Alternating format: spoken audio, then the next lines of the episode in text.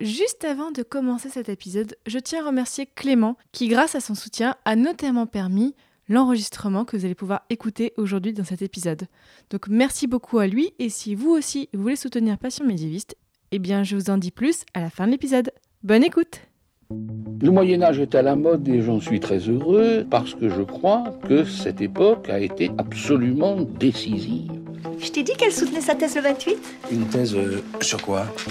Les chevaliers paysans l'ont mis au lac de Paladru. Au lac de? Paladru Passion médiéviste, l'histoire médiévale vue par ceux qui l'étudient.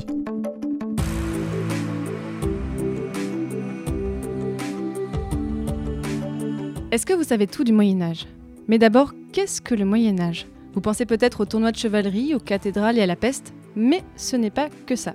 Je m'appelle Fanny Cohen-Moreau et dans ce podcast, je reçois des médiévistes, des personnes qui étudient le Moyen Âge en master ou en thèse, pour qu'ils vous donnent envie de savoir plus sur cette belle période. Épisode 75, Simon et Auré au Moyen Âge, c'est parti.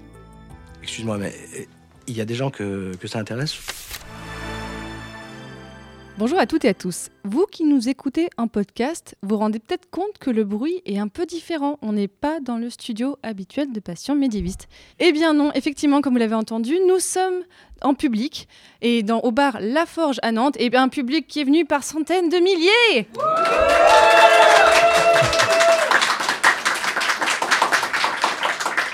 C'est la folie. Et oui, aujourd'hui, j'ai le plaisir donc d'enregistrer en public avec un invité qui va nous parler d'une ville de Bretagne. Voilà, j'ai essayé d'être thématique. On est à Nantes, on parle de Bretagne.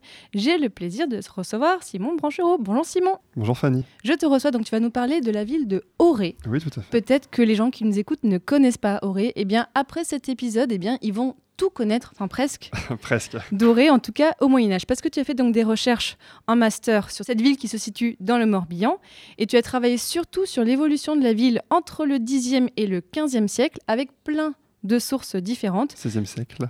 16e siècle même? Oui. Quoi?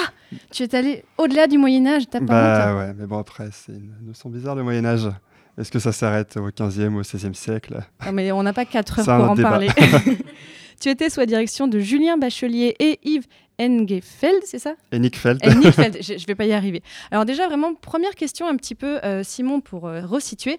Est-ce que tu peux nous planter le décor? Où est situé Auray géographiquement? On est dans quelle région? Alors comme tu l'as dit, au reste c'est dans le Morbihan.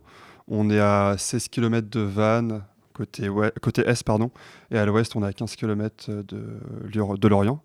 Euh, on se situe au fond du golfe du Morbihan en fait. Euh, Auray est traversée par une rivière éponyme qui s'appelle la rivière d'Auray. C'est pratique. C'est très pratique. Mais elle s'appelle aussi le Loch dans certaines sources, donc c'est un petit peu. Ils ont donné parfois. deux noms à une rivière? Ouais.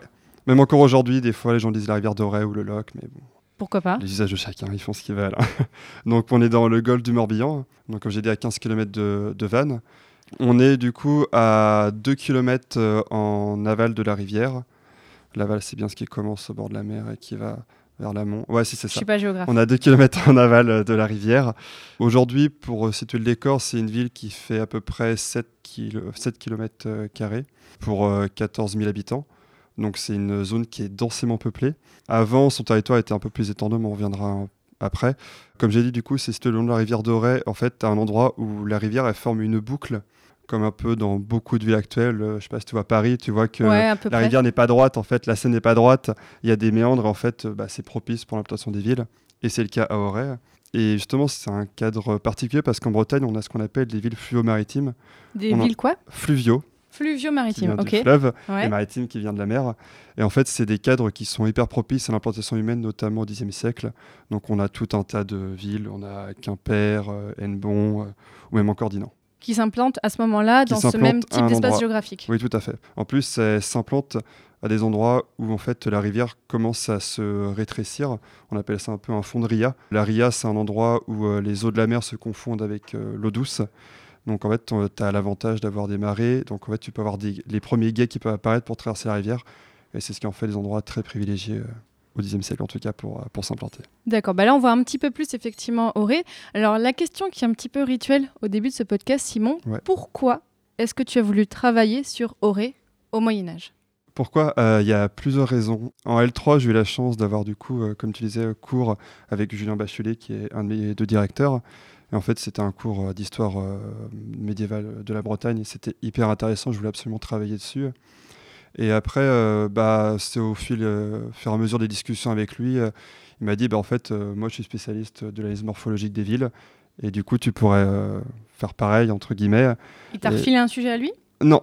En fait, Ah. il m'a dit voilà, j'étudie les villes. Il a surtout fait en fait le nord de la Bretagne. Le sud a un peu été délaissé par les chercheurs d'un point de vue d'analyse morphologique, donc l'étude de la forme des villes. Et euh, dans une autre vie, avant d'être archéologue, j'ai été paysagiste et j'ai fait deux ans d'études à Auray. Donc j'habitais deux ans à Auray et c'est une ville que j'ai vraiment adorée parce que, bah, enfin, je sais pas si les gens ici qui ont déjà été à Auray, mais c'est un Est-ce qu'on a ça qui, qui a déjà magnifique. été à Auré On a plusieurs mains qui se lèvent. Ah, bon, on a quand même des spécialistes. Oh là là, Donc on est d'accord que c'est magnifique comme ville, c'est trop beau. Voilà, donc c'est un endroit qui est magnifique et enfin je voulais travailler dessus parce que bah il y avait pas grand chose qui avait été fait. Enfin, s'il y a quand même des travaux qui ont été faits, Ouais. mais il n'y avait pas eu de synthèse. euh. Il n'y a pas eu ville. beaucoup de euh, synthèse médiévale sur la ville? Non, bah il y a eu beaucoup de comment dire des monographies. Enfin, c'est des plutôt c'est plutôt été des études, surtout sur des bâtiments de Très la ville. précises, ouais, sur très des détails. précises. Tout à fait, ouais. Donc il, manquait un travail de synthèse. Tout à fait. ouais. Et au-delà de faire une synthèse, qu'est-ce que tu as voulu montrer dans tes recherches sur Auré? Ma problématique de recherche était comment comprendre et surtout euh, étudier le développement urbain à la fois dans le temps mais également dans l'espace de la ville d'Auray. Ok, bah tu- compris. mais en fait tu vas nous l'expliquer de façon dans le reste de l'épisode, Oui, oui, effectivement. oui. Alors déjà, avant de parler aussi de l'époque médiévale d'Auré, est-ce que tu peux nous situer un peu comme ça Quelles sont les plus vieilles traces archéologiques qu'on peut trouver dans la zone de Auré, les premières traces peut-être d'implantation humaine autour d'Auré Bah, comme j'ai dit, Auray c'est dans le Morbihan. Dans le Morbihan, on connaît tous Carnac. Donc en fait, de Est-ce que base, tu peux on nous a- resituer Carnac, c'est une ville qui est à 10 km dans le sud de Auray. C'est entre Quiberon et Auray, c'est pareil, ça borde le golfe du Morbihan. Donc en fait, on a un terreau euh, préhistorique et protohistorique hyper important. Donc il y a beaucoup, oui, il y a tous des ensembles de pierres qui ont été Ouais, c'est dressées. une des plus grandes concentrations, euh, même en Europe, je crois, de Ah ouais. mégalithes euh, de pierres dressées. Donc oui, donc il y a eu une implantation humaine depuis un moment. C'était à quelle époque ça? Alors la protohistoire, ça dépend, mais en tout cas, depuis le paléolithique, on a des traces au moins jusqu'aux 300 000, voire 400 000 ans, je pense, euh, avant notre ère. Ah ouais. Parce qu'on a, ouais, on a des sites euh, du En fait, paléolithique. C'était euh, the place to be et Carnac était the place to be à l'époque. Pas en fait. forcément le territoire d'Auray, justement, on va Ah. en parler après. Mais en fait, dans le Morbihan, on a quand même une très grande concentration de mégalithes, sauf qu'à Auray, on en a quasiment pas, en fait. Peut-être qu'il y en a plein qui ont été piqués. Il y en a plein qui ont été piqués, il y en a plein qui n'ont pas été découverts parce que bah, il suffit que le menhir, à un moment, il s'affaisse, l'humus ou la végétation recouvre, et puis bah, après, on, on perd totalement sa trace. Quoi. Alors, est-ce qu'on a quand même quelques traces anciennes à Auray? Oui, on a quelques traces. On a deux mégalithes qui se retrouvent. Enfin, on a au moins un mégalithe à peu près sûr de l'âge du fer qui se retrouverait en fait euh, le long de la rivière euh, dans l'actuel lycée de Carplouse, le lycée que j'ai fait d'ailleurs pour mes études. Ah. Ouais. Mais sinon, non, on n'a pas grand-chose. Sinon, on va directement arriver à la période gallo-romaine. Est-ce que tout le monde dans la salle sait ce qu'est un mégalithe? Ok, on a des gens qui s'y connaissent vachement. c'est Moi, bon. je suis pas sûre. Est-ce que tu peux me redire parce que je suis pas tout à fait Alors, un mégalithe, c'est tout simplement euh, une architecture en pierre dressée. Tu prends une pierre dressée, ce qu'on appelle le menhir, Ouais. Ou Autrement, un mégalithe, ça peut être également euh, plusieurs pierres tressées, donc des orthostates. euh, Enfin, je ne vais pas rentrer non plus trop dans les détails, mais en gros, c'est des pierres qui sont dressées, qui permettent de faire une, une architecture en, en pierre de la période protohistorique. Et alors, d'où vient le nom de la ville d'Auray Donc A-U-R-A-Y. D'où vient ce nom Alors, euh, il y a plusieurs hypothèses euh, qui se battent en duel, on va dire. Euh, certains chercheurs pensent que ça viendrait de Ola Regia. Donc, Ola Regia en latin, ça veut dire palais doré. Donc, est-ce qu'on avait un palais euh, à une période très très lointaine? Je ne sais pas. Ok. Je, je que j'ai pas, j'ai pas l'information. Il y a quoi d'autre comme hypothèse? Alors, il y a d'autres hypothèses. Alors, déjà, il faut savoir que Aurès, c'est un cas particulier. Quand tu lis les textes euh, en latin ou en vieux français, c'est quasiment jamais écrit de la même façon. Il y a plus d'une quinzaine d'occurrences. euh, je vais les faire de tête, je vais les noter, mais ça commence. Il y a des choses, ça commence par Alrac, euh, il y a El Rayo, El Rano. Enfin, c'est plein de. T'as dû t'amuser pour tes recherches si tous les noms étaient différents. Comme Bah ouais, et puis des fois, il y en a, ça ressemble pas du tout. T'as Euraio, tu dis, bah Euraio, ça peut être autre chose. Enfin, tu dis, euh, une ville qui commence par E.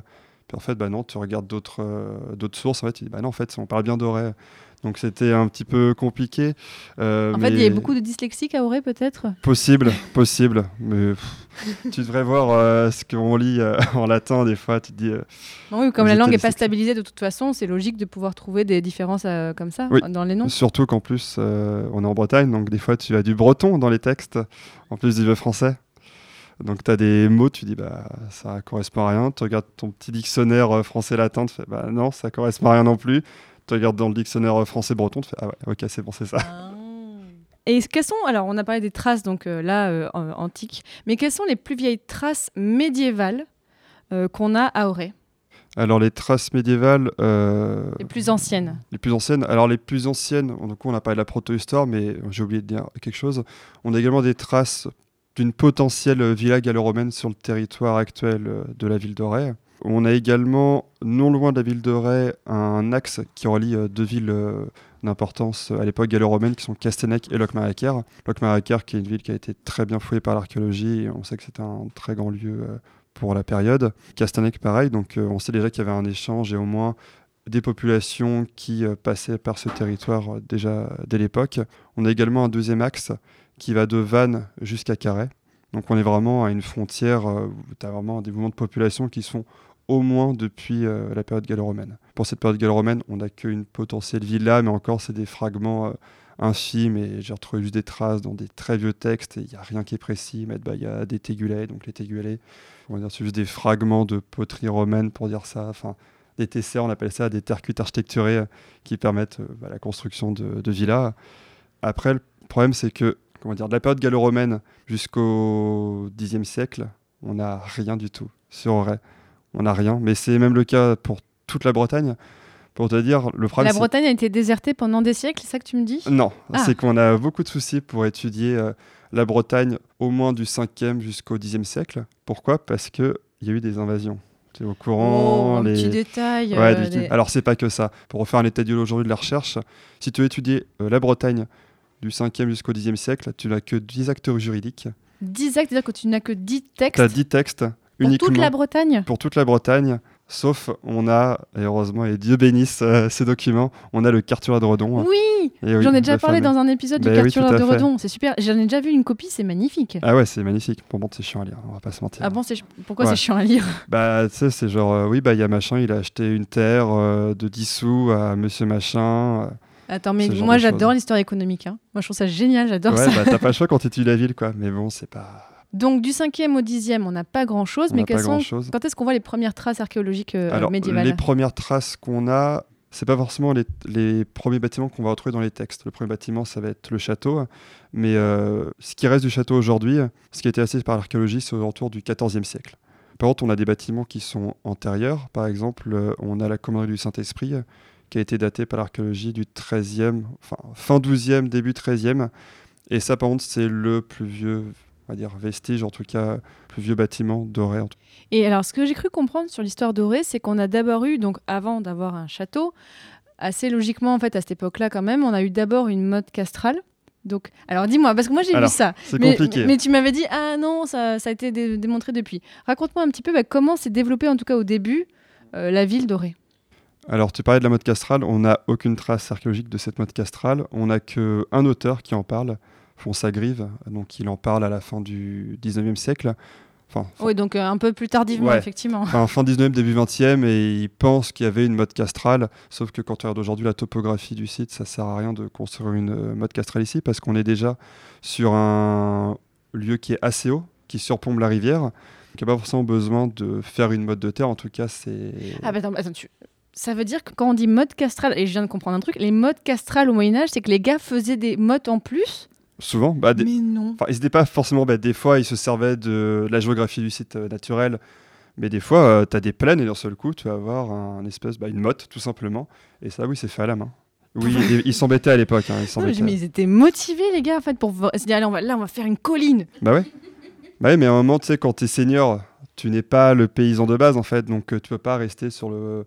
à leur même niveau. Non, il faut t'élever. Il faut être proche de Dieu. Faut être, euh, il faut quand même asseoir sa puissance. Donc, en fait, le fait d'être en hauteur, il faut Mm. quelque chose ostentatoire, donc qui permet d'asseoir leur pouvoir, mais il faut également quelque chose de défensif. Et je pense que bah, tout le monde va comprendre que de défendre une position en hauteur, c'est plus simple que de défendre une position euh, en contrebas. C'est pas faux. Mais donc, à Auré, on avait déjà, en fait, ce côté euh, topographique qui Ouais. permettait qu'on n'avait pas besoin de construire en plus, mais on a quand même fait en haut de cette. euh, de Cet ce- éperon rocheux, on peut cet dire. éperon. Il y a un éperon rocheux C'est pas vraiment un éperon rocheux, on va dire que c'est un plateau euh, rocheux, mais bon, après, il fait qu'une dizaine de mètres de hauteur par rapport à la rivière. Mais bon, pour la Bretagne, c'est déjà Ah exceptionnel. oui, hein. un plateau. La Bretagne, c'est plat. Mais c'est magnifique. Il y a des montagnes, non, parfois? Non, il paraît. Bah oui, les montagnes noires, par contre. Voilà, Mais ça, c'est plus euh, Finistère. Saint-Goustan, c'est une jolie petite rivière, le Loc, un pont du XIIIe siècle. Et je retrouve Gérald. Bonjour Gérald. Bonjour Louisa. Ici, nous sommes dans un quartier qu'on appelle la ville basse. Pourquoi l'appelle-t-on la ville basse? Alors c'est la ville basse, c'est le quartier de Saint-Goustan qui fait face à la ville haute, euh, qui se trouve derrière nous, se trouvait la grande forteresse d'Auray qui a été démontée. Une grande forteresse, un grand château ducal qui, dont il ne subsiste pas grand-chose malheureusement. Tout à fait, le château a été vendu en 1560, démonté, il a servi de carrière pour la construction des maisons.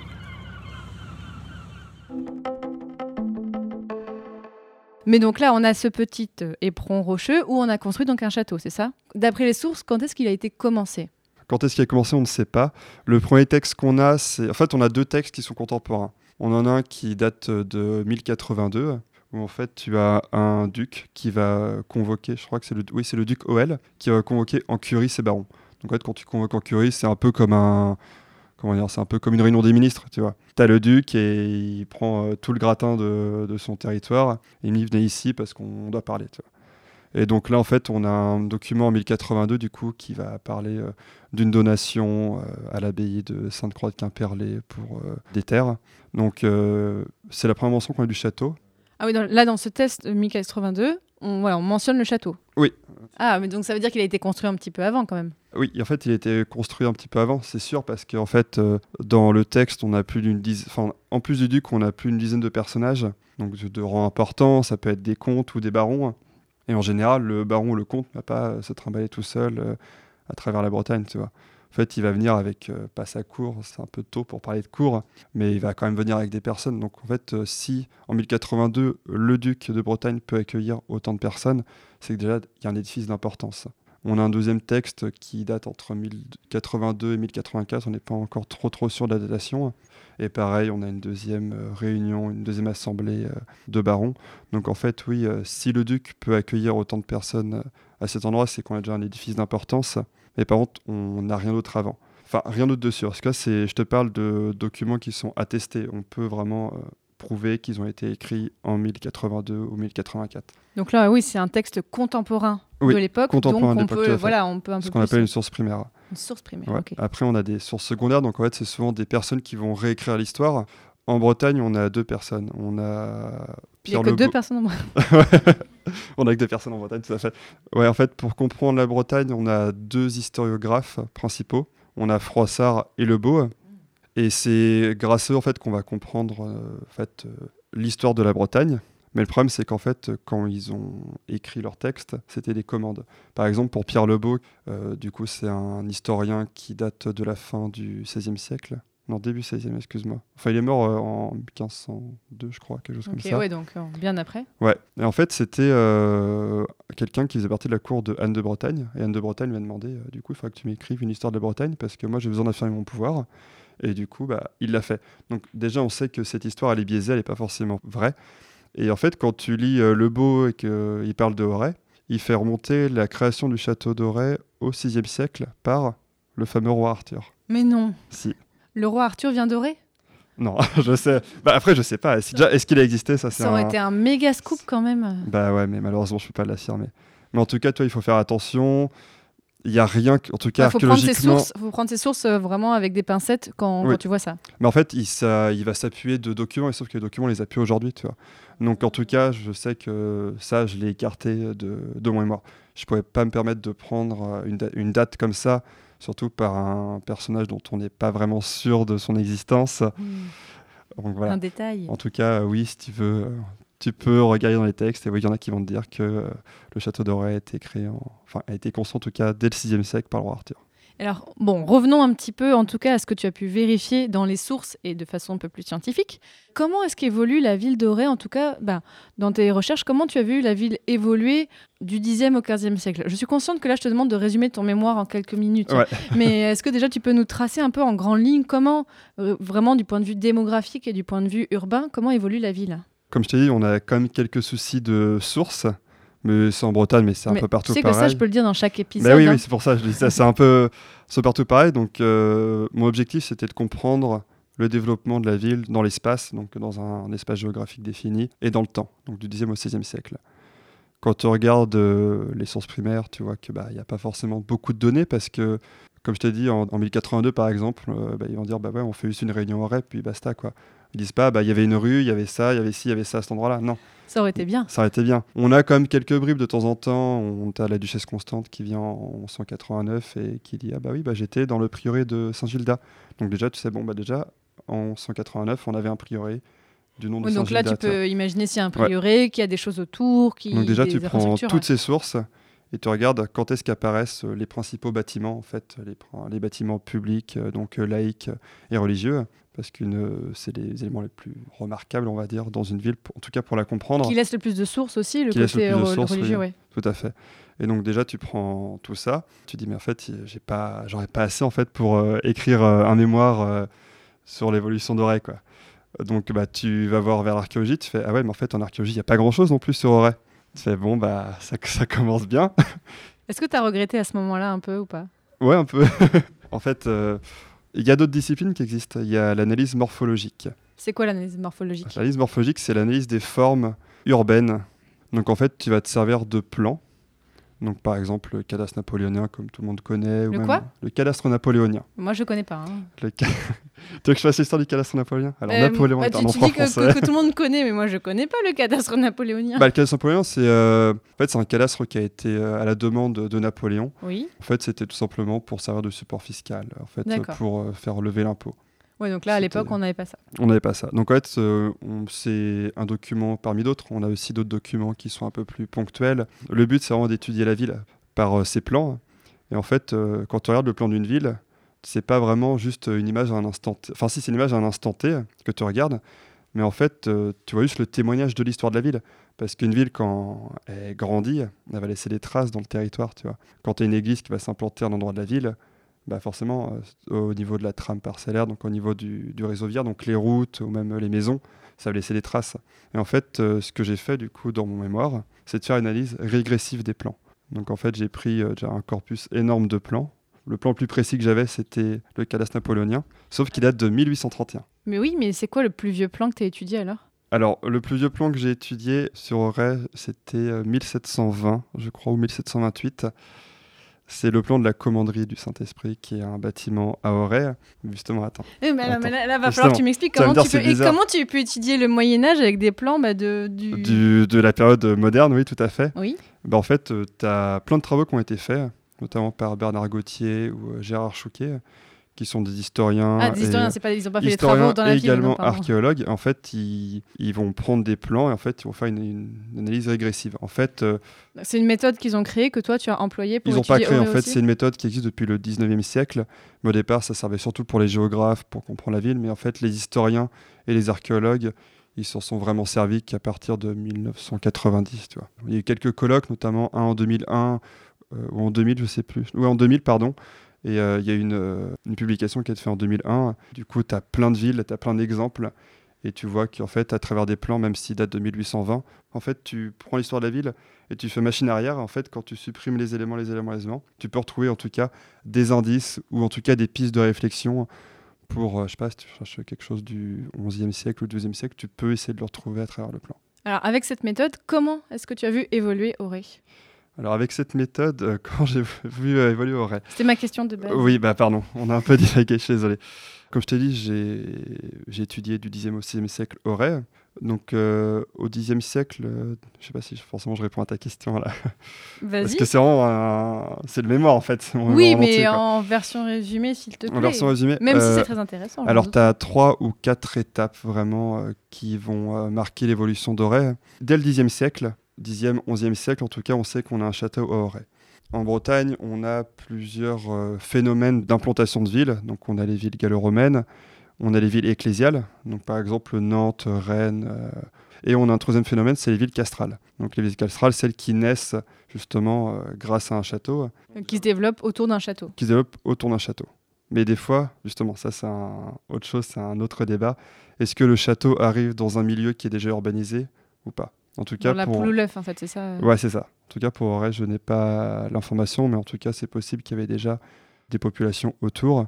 Donc, au Xe siècle, on va avoir le duc ou un seigneur, on ne sait pas vraiment en fait si c'est ducal ou seigneurial, qu'un château s'implante au moins au Xe ou XIe siècle à Auray.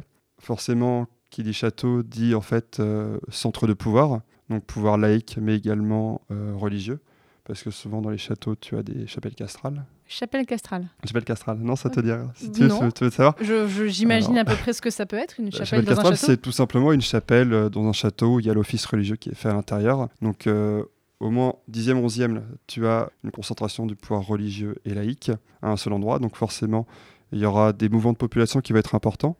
Donc, euh, les paysans vont venir euh, contre le château, en tout cas s'agglomérer autour du château.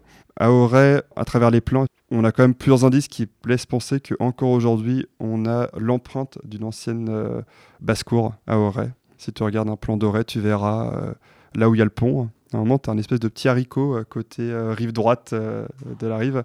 Et souvent, en fait, ça, ce sont des, des anciennes empreintes de mode castral, comme on en parlait, en tout cas de basse-cour. Et ça, ça a été attesté dans plein de villes, notamment grâce à l'archéologie. Après le dixième, on, en fait, on va avoir une deuxième étape entre euh, 1150 euh, et 1269. En fait, déjà, on sait qu'en 1201, il y a un duc qui s'appelle Le duc de quoi? De Bretagne? Un duc de Bretagne, dont j'ai oublié le nom. On a un duc de Bretagne en 1201, en tout cas, qui a fait fortifier le château. Donc on sait qu'on passe d'un édifice potentiellement en bois, mais ça, ça prend avec des pincettes, à un édifice euh, en pierre. Donc déjà, on va avoir un édifice qui va être important. Pourquoi c'est important de, fortifier cet endroit-là? Parce qu'en fait, on a un lieu hyper stratégique. En fait, si tu contrôles Auray, Auray, comme je t'ai dit, c'est traversé par une rivière et il y a un pont. Et en fait, si tu contrôles le pont, déjà, tu peux faire les droits de douane, de taxes. Et également, en fait, bah, si tu es de Vannes et que tu vas aller un peu profond dans les terres, notamment du côté de Lorient, même du côté de Brest, bah, tu passes par Auray, en fait. Donc c'est une question d'argent en fait. C'est une question d'argent, mais également de pouvoir, en fait, parce que, admettons, Mais les deux sont souvent liés. les deux sont souvent liés. Et puis même, on a des raids qui viennent souvent aussi du- de la mer. 1200, en tout cas, on a quand même des raids de, de pirates qui sont attestés. Donc euh, faut- le but, c'est également de protéger les populations. Donc euh, qui dit euh, château en pierre dit lieu de pouvoir important. On sait que les ducs euh, viennent euh, quelques fois, pas souvent, mais quelques fois en tout cas. Parce que les, ducs, est-ce que c'était comme les rois de France, ils avaient une cour itinérante où ils allaient dans Oui, les différentes villes? Ouais, donc Il y a une- notamment bah, il y a une cour itinérante et on a également l'administration qui est itinérante. En fait, la plus grande administration en Bretagne, c'est la Chambre des comptes. En fait, c'est un peu leur Bercy à eux, tu vois. C'est eux qui, qui gèrent l'argent. Et... et ils sont itinérants? Et eux, ils sont itinérants. Faut qu'ils soient bien organisés quand même. Ouais, mais après, il reste quand même euh, plusieurs semaines, voire plusieurs mois à un seul endroit. En tout cas, on sait qu'à Auray, au XIIIe siècle, on a la Chambre des comptes qui vient s'installer au château euh, d'Auray. Il y a de l'argent, donc il faut le protéger. Également, à la même période, c'est attesté qu'il y a un prieuré. Donc, on a le pouvoir religieux qui vient s'installer à Auray. Donc, on a le prieuré de Saint-Gildas. Saint-Gildas, c'est un très grand saint de Bretagne euh, qui a donné son nom à une abbaye qui est juste à côté d'ailleurs, Saint-Gildas de Ruisse. Je ne sais pas si ça dit quelque chose. C'est dans le golfe du Morbihan. Et donc, on a des ecclésiastiques qui viennent justement sur le territoire de Ray et qui viennent installer un prieuré. Donc, on a déjà deux pôles importants, le pouvoir laïque avec le château et le pouvoir religieux. Donc là, on a tout pour faire euh, un petit village. Et également, on a le bourg. Parce que forcément, il faut qu'il y ait des populations autour. Ça, par contre, le problème, c'est que bah, c'est jamais attesté dans les textes, en fait. C'est jamais attesté dans les textes le... qu'il y a un bourg? Bah, on sait en tout cas que les ducs, ou même les seigneurs, bon, je parle de ducs, mais ça peut être les seigneurs, quand ils vont créer un château, ce qu'ils vont faire, c'est d'abord une implantation religieuse, puis après un bourg, parce que bah, pour faire du commerce notamment, l'agriculture. Mais ça, en fait, on a très peu de traces dans les textes, parce que l'histoire ne s'intéresse pas aux petites gens, et c'est surtout une histoire religieuse et militaire, essentiellement. Donc on est en toujours au début XIIIe siècle, on va dire. Donc comme je t'ai dit, la Chambre des comptes de Bretagne elle se tient à Auray. On a également le pont, on sait qu'il va être construit en pierre en 1205 à Auray. Donc euh, déjà, si le pont est construit en pierre, ça veut dire qu'il y avait quand même du passage qui était important. C'est également un côté ostentatoire pour dire ah ouais, on a un pont, on a un beau pont quoi, tu vois. Ouais. En plus, au début du XIIIe siècle, on a une période qui est un peu faste pour la Bretagne parce que c'est une période de paix. Donc, euh, on va vraiment avoir un essor urbain, notamment à Auray, qui va Donc c'est être le 13e important. siècle là, ouais. Ouais, 13e siècle, ouais. On va avoir une dynamique urbaine qui va être très importante, donc la ville va beaucoup s'étaler. Et c'est euh, vraiment à cette période-là que la forme urbaine de la ville va prendre euh, ses grandes lignes, entre guillemets, où vraiment les grandes artères vont être créées, c'est à cette période-là. Si je sais pas si tu as déjà regardé euh, le plan. C'est compliqué même de parler d'une ville sans avoir de plan. euh. C'est la magie du podcast. Bah oui, ça je dis podcast. En gros, pour faire simple, euh, au Ray, vous avez une rivière. D'un côté, vous avez un espèce de grand triangle qui est formé par des rues avec le château qui est au contact du sommet du triangle avec la rivière. Je sais pas si c'est très clair. On mettra un Non. plan sur le site de passionmédiéviste.fr. En gros, on a une trame urbaine qui est quand même assez triangulaire. Et en tout cas, même encore aujourd'hui, on la voit, c'est hérité du, début du XIIIe siècle. Et si on va plutôt vers la fin du Moyen Âge, est-ce que la ville évolue ou est-ce qu'on reste plutôt sur cette euh, forme-là qu'on a déjà au XIIIe Le cœur de la ville, non, va pas bouger parce que les grandes artères, une fois qu'elles sont percées, il n'y a pas besoin forcément de, de les modifier. Par contre, tu as un autre euh, phénomène important. Comme j'ai dit, on a une église, un château. On va également avoir un faubourg à Auray, Saint-Goustan. C'est quoi la différence entre un bourg et un faubourg? Un faubourg, c'est un quartier de la ville qui se situe en dehors des murs. Pour faire simple, c'est ça. À Auray, par contre, on n'a pas de- on n'a pas de- d'enceinte, on n'a pas d'enceinte urbaine. Donc comment tu différencies qu'il y a un faubourg si tu n'as pas d'enceinte urbaine? Bah, parce que une enceinte, euh, souvent, bah, c'est quelque chose qui m'a sonné, mais une limite, ça peut être également quelque chose qui est hydraulique. Par exemple, la rivière, en fait, elle fait très bien office de défense, donc on peut euh, s'avancer pour dire que Saint-Goustan est bien un faubourg, parce que c'est un peu à l'extérieur de la ville, entre guillemets. Et donc, euh, bah, on a ce faubourg qui va se créer au XIIe, XIIIe siècle. On a également une deuxième église qui se crée, Saint-Sauveur. Et également, autour du milieu du XIIIe siècle, nota- surtout en 1269, on sait qu'il y a un oratoire qui va être créé un peu au nord-ouest de la ville. Et en fait, cet oratoire, c'est à la demande des ducs. Et cet oratoire, en fait, va servir de fondation pour une commanderie hospitalière. En fait, tu les hospitaliers qui vont arriver à Auray. Donc les hospitaliers, c'est alors c'est euh, l'ordre des hospitaliers du Saint-Esprit. C'est un ordre qui vient du sud de la France. Et les auditeurs de Passion médiéviste, si vous êtes très fidèles, vous connaissez les hospitaliers parce qu'on a fait un épisode dessus il y a Ouais. fort longtemps. Donc euh, voilà, on mettra en lien sur le site pour que ça vous rappelle des souvenirs. Ouais. Donc là, ils arrivent et donc du là, coup, ils arrivent à la demande du duc parce que c'est quand même un côté ostentatoire. Tu as les hospitaliers, donc euh, c'est bien, mais en plus. C'est la classe. Bah, c'est la classe. en vrai. Les hospitaliers, ils sont, ils sont classe dans leur armure, tu vois. Et euh, non, mais en plus, le fait d'avoir un ordre mendiant, c'est bien parce que tu as un hôpital, donc euh, les pauvres et les malades vont pouvoir euh, se reposer, se guérir. Donc en plus, c'est toujours un attrait de plus pour la ville. Et euh, le duc, en plus, il est là pour protéger ses populations. Donc ça lui sert de façon. Enfin, c'est ostentatoire, ça, ça sert tout le monde. Et... Du coup, là, on a vu le côté démographique, on a vu comment a évolué Ouais. la ville. Tu voulais encore ajouter quelque chose, c'est ça? Ouais. Ah, vas-y, du coup, quand les hospitaliers arrivent en- à Auray, en fait, euh, ils vont créer une, une église, tout simplement. Donc, on va avoir trois églises à Auray. Il y en aura d'autres, mais ça, c'est autre chose. C'est un autre- On va en parler peut-être plus tard. Donc, en fait, quand les hospitaliers arrivent, en fait, ils vont prendre de l'importance très, très rapidement. En fait, ils vont vraiment créer un quartier euh, énorme. Ils peuvent euh, compter plus d'une cinquantaine de personnes, tu vois, facilement. Donc, en fait, ils vont venir, ils vont créer une église, euh, couvent, ils vont créer euh, également des, des maisons. Donc vraiment un quartier qui va se faire vraiment aux abords de la ville. La commanderie de Ray était une des plus importantes de France. Il y avait plus d'une cinquantaine de filiales. Il y a même des filiales qui se retournent en Bourgogne, en Provence. Et donc ça va être euh, vraiment un lieu de pouvoir, même un peu de contre-pouvoir, tu vois, qui va pas forcément être euh, bien vu souvent par les ducs. Tu m'étonnes. Et donc on a vraiment ici, euh, en fait, Auray, je sais pas si on se place, on va dire au XIIIe, au XIVe siècle, eh ben, les gens ils vont plus connaître par exemple Auray par rapport à la commanderie du Saint-Esprit, qui est vraiment la maison mère de tout euh, d'un nombre important de filiales en France, plutôt que pour euh, justement la présence du cal de temps en temps. Ouais, donc on va Ouais. surtout connaître par rapport à ça. Ok. Ouais. Est-ce que tu veux rajouter d'autres choses sur comment la ville évolue à la fin du Moyen Âge? Alors à la fin du Moyen Âge, euh, on a plus de données. Oui, forcément. Parce qu'on a la chance, en tout cas, enfin la chance, oui. On a retrouvé un document qui date de 1545. C'est un rentier ou un compte de misère, au choix. C'est un peu la même C'est un chose. document euh, économique. un- ouais, justement, c'est un document fiscal. En fait, c'est à la demande des ducs ou euh, du pouvoir en place, euh, que ce soit par exemple pour euh, la Chambre des comptes. En fait, ça va permettre d'établir l'assiette fiscale pour les populations et ça permet de recenser notamment les populations. Dans ce document de 1545, on a la mention d'un autre compte de misère qui a été fait en 1435, Ok. sauf qu'il n'existe plus ce document. Donc, en fait, du on a ce document à travers le document de 1545. C'est un peu, un peu dommage. Si tu veux vraiment restituer au mieux le tissu urbain doré, faut repartir de ce document-là en 1545. Et là, par contre, on peut vraiment euh, avoir une image de la ville qui est beaucoup plus détaillée et euh, plus exhaustive, on va dire. S'il vous plaît S'il vous plaît Si nous en sommes Si nous en sommes réduits aujourd'hui à exiger ce nouvel impôt, ce n'est pas par cruauté. Camelot se trouve dans la nécessité de faire appel à toute la communauté paysanne de Bretagne pour un projet capital. C'est pourquoi déjà? Pourquoi pas? Ben pourquoi est-ce qu'on a besoin de fonds? Parce qu'on est raide. Non, mais il n'y avait pas un autre truc euh, Vous vouliez pas construire un. Je, je sais pas quoi Euh, Non, non, non, oh non, on voulait rien construire, non. Ah bon, bah je crois. Oubliez pas de leur dire que ceux qui payent pas seront pendus. Ah oui, oui. Non. Alors là, on a vu un petit peu le côté euh, démographique de comment a évolué la ville. Mais alors, Auray est connu pour plusieurs événements et notamment la fameuse, en tout cas, alors, qui revient beaucoup, la bataille d'Auray, qui en fait est un événement clé de la guerre de succession de Bretagne.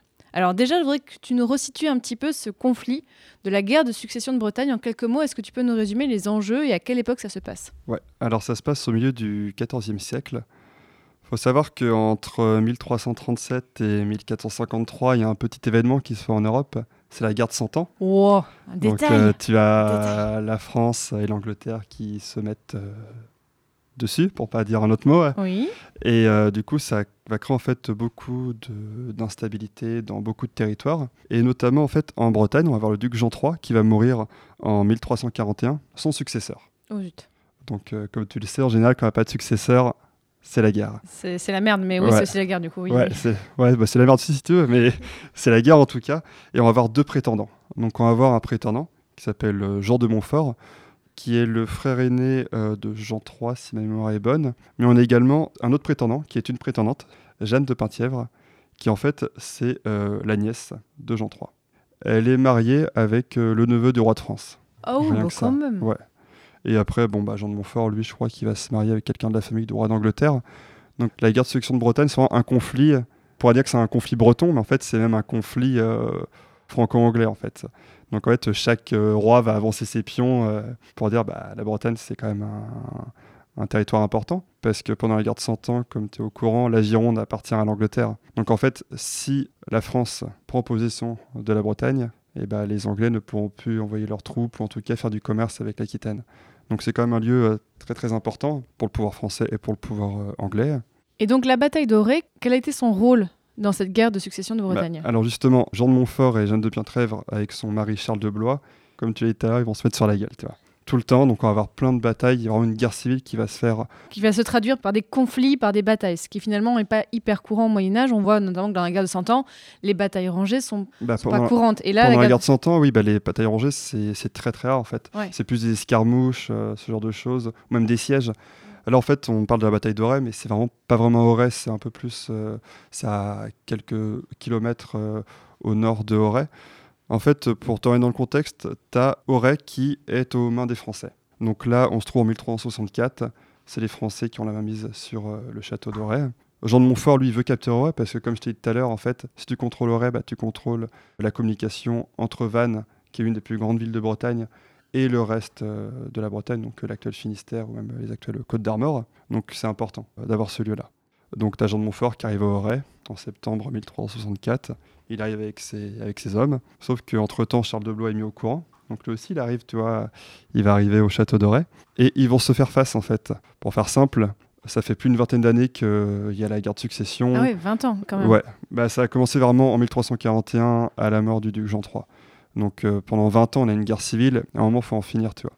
Et en plus, là, tu as vraiment les deux prétendants. Donc Charles de Blois, qui est le mari de Jeanne de Pientrève, qui est prétendante pour être duchesse de Bretagne, qui est d'ailleurs été reconnue par le roi de France. Le roi de France veut absolument que ce soit Jeanne de Pientrève et euh, Charles de Blois. Et tu as Jean de Montfort qui est en face, du coup, et lui qui est, euh, on va dire, euh, il, est, il est pote avec les Anglais, lui. ah bah il est même très très pote avec les Anglais parce que en fait comme il voit que ça chauffe un peu en Bretagne, bah il va s'exiler en Angleterre. Enfin, il va être exilé en Angleterre, on va dire plutôt. Et du coup, enfin, il va beaucoup vivre en Angleterre et puis après en revenant en France, enfin en Bretagne plutôt, il va dire bah ouais bah maintenant faut en finir. Donc euh, tu vas voir en septembre Jean de Montfort et Charles de Blois qui vont se faire face. Et en plus, quand ils se retrouvent, c'est un- une date qui est un peu saugrenue, on va dire même importante. C'est le 29 euh, septembre 1364. Donc le 29 septembre, ça parle à personne. Non. En fait, déjà, c'était un dimanche. Et à l'époque, on ne fait pas la guerre le dimanche, jour saint. Et en plus, ce dimanche-là, le 29 septembre, c'est la Saint-Michel. Donc Saint-Michel qui est un saint qui est très important pour beaucoup de gens. Donc tu as vraiment euh, un côté symbolique qui est énorme. Donc on va voir les troupes qui vont se faire face. Et comme tu as dit, en fait, on a une bataille rangée. Et surtout que c'est une, euh, une bataille qui va être un petit peu unique ou rare. Parce que souvent, en fait, quand il y a une bataille, il n'y a pas très peu de résultats, mais souvent, ça, pas que ça sert à rien, mais c'est bon, on a eu pris un peu plus de territoire, mais c'est pas décisif. Là, on a vraiment une bataille qui est décisive.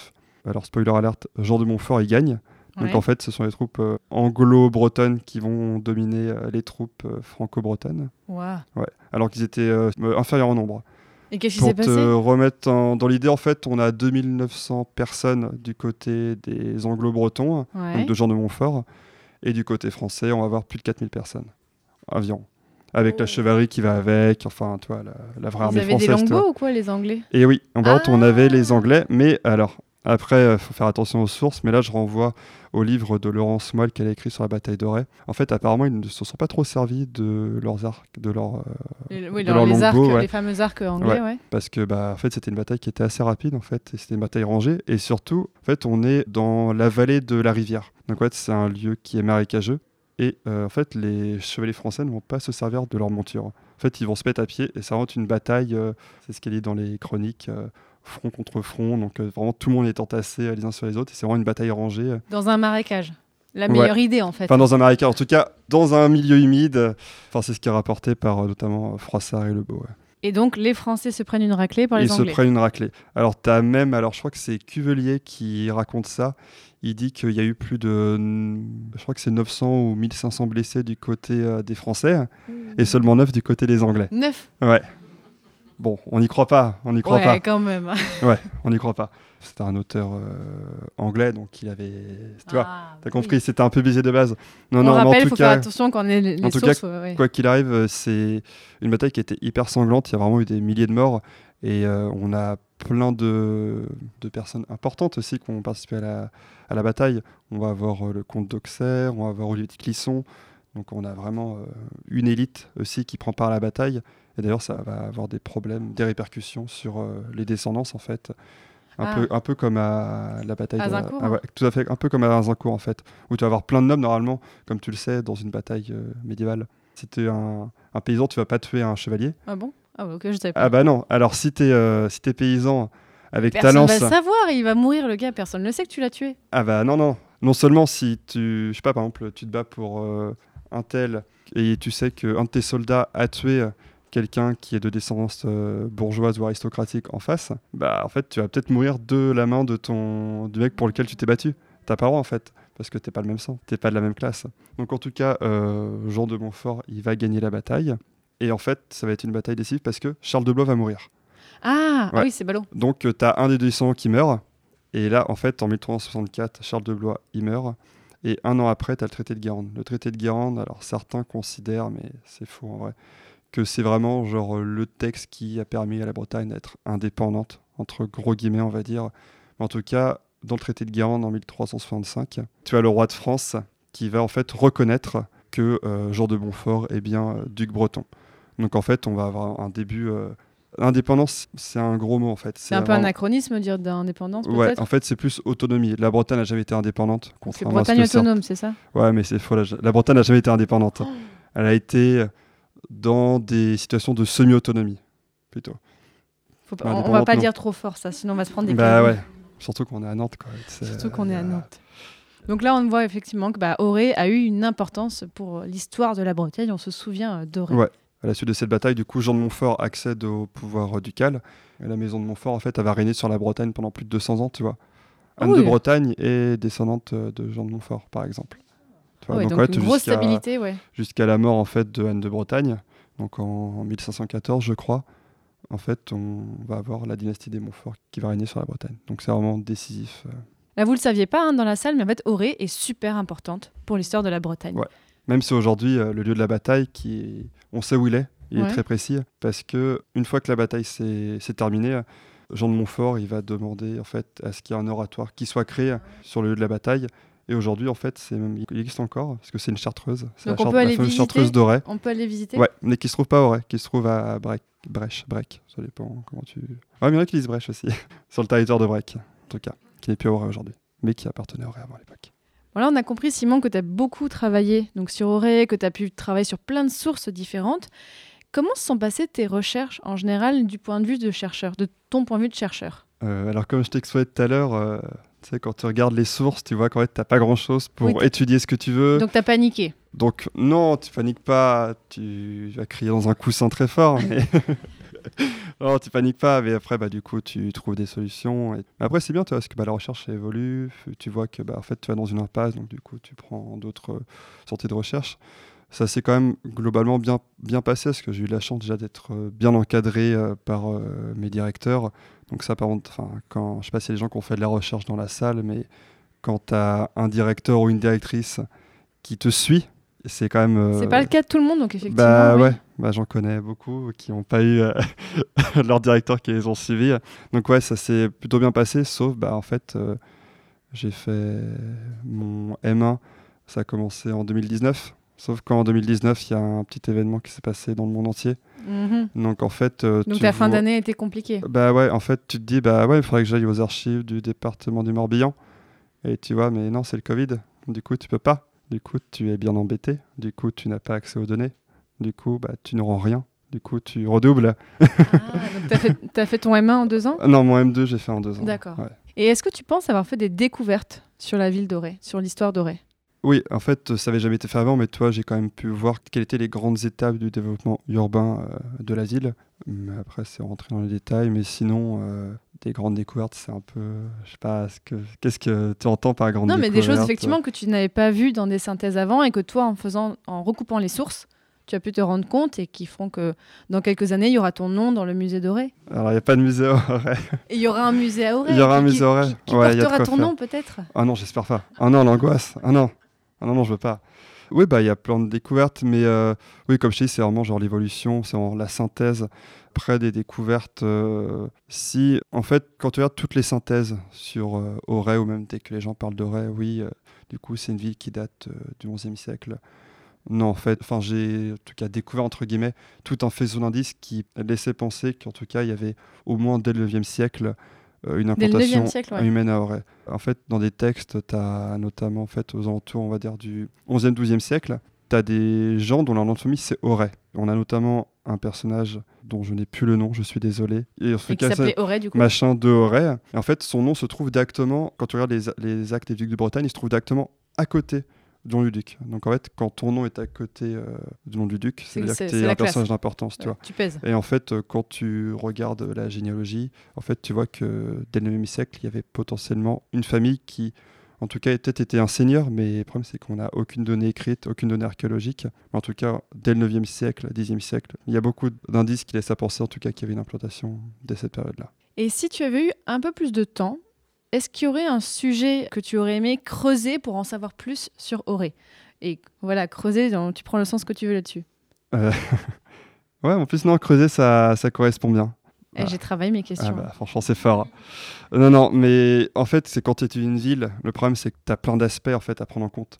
La topographie, la démographie, tu as plein, plein, plein, plein de choses. Et en fait, bah, quand tu fais ta recherche, du coup, tu as plein d'informations, faut trier. C'est un peu embêtant. Et je pense que, toi, si je devais refaire aujourd'hui, je pense que je me focaliserais que sur un bâtiment en particulier de la ville. Ce serait la commanderie du Saint-Esprit, du coup, comme j'en parlais, quand, le, quand les hospitaliers sont arrivés à Auray. Parce qu'il y a eu quand même quelques opérations archéologiques qui ont été faites euh, sur ce bâtiment, mais trop peu en tout cas pour extrapoler à l'échelle de la ville et pour comprendre la ville. Mais sinon, ouais, si j'ai pu me focaliser sur ce bâtiment, j'aurais fait euh, avec plaisir. Tu aimerais faire une thèse? Non.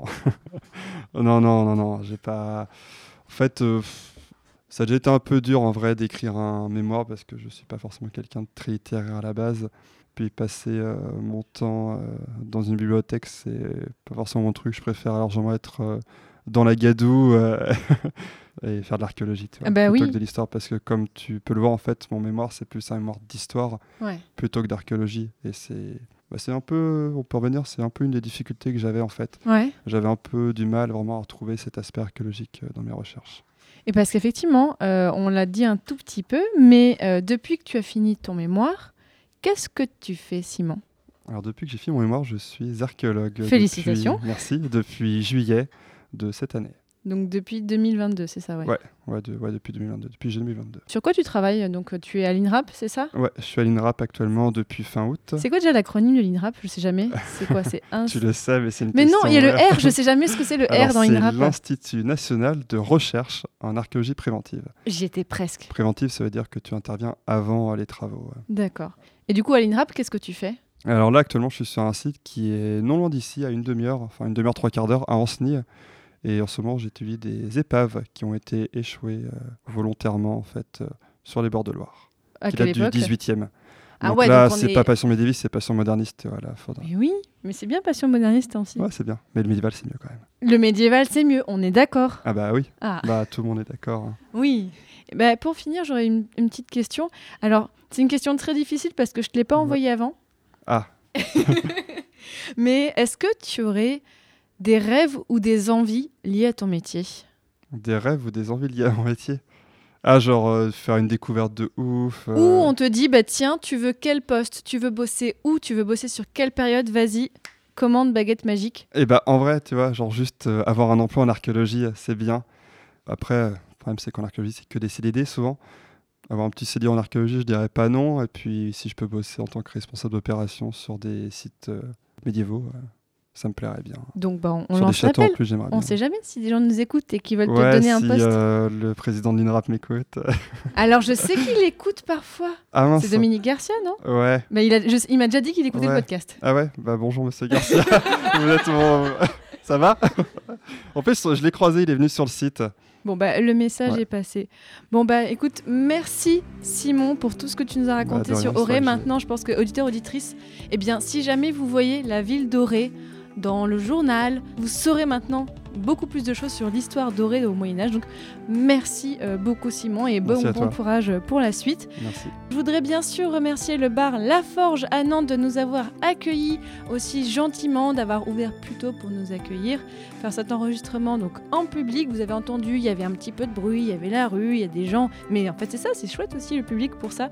Euh, je voudrais bien sûr remercier les bénévoles, en fait des gens qui sont venus de toute la France pour m'aider à organiser aujourd'hui vraiment, qui m'ont aidé à accueillir le public et tout. Je les remercie énormément. Ils sont sur le Discord des patients médiévistes et si vous voulez rejoindre le Discord, eh bien je peux vous dire comment, on vous dirai après.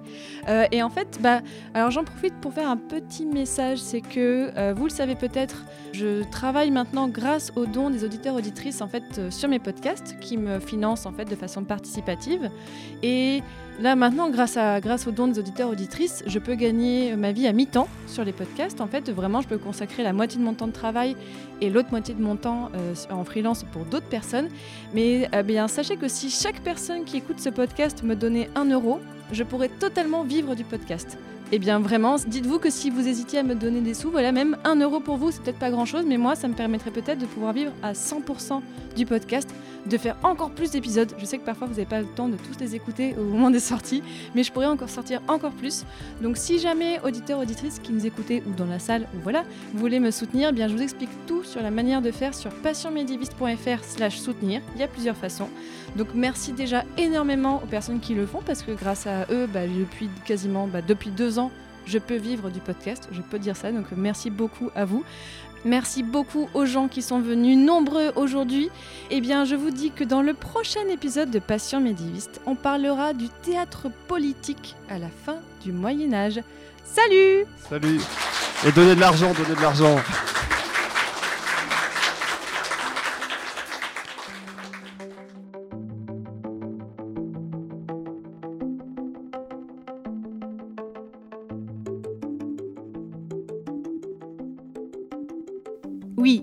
fini, mais je tenais quand même à remercier les personnes qui ont soutenu le mois dernier Passion médiéviste.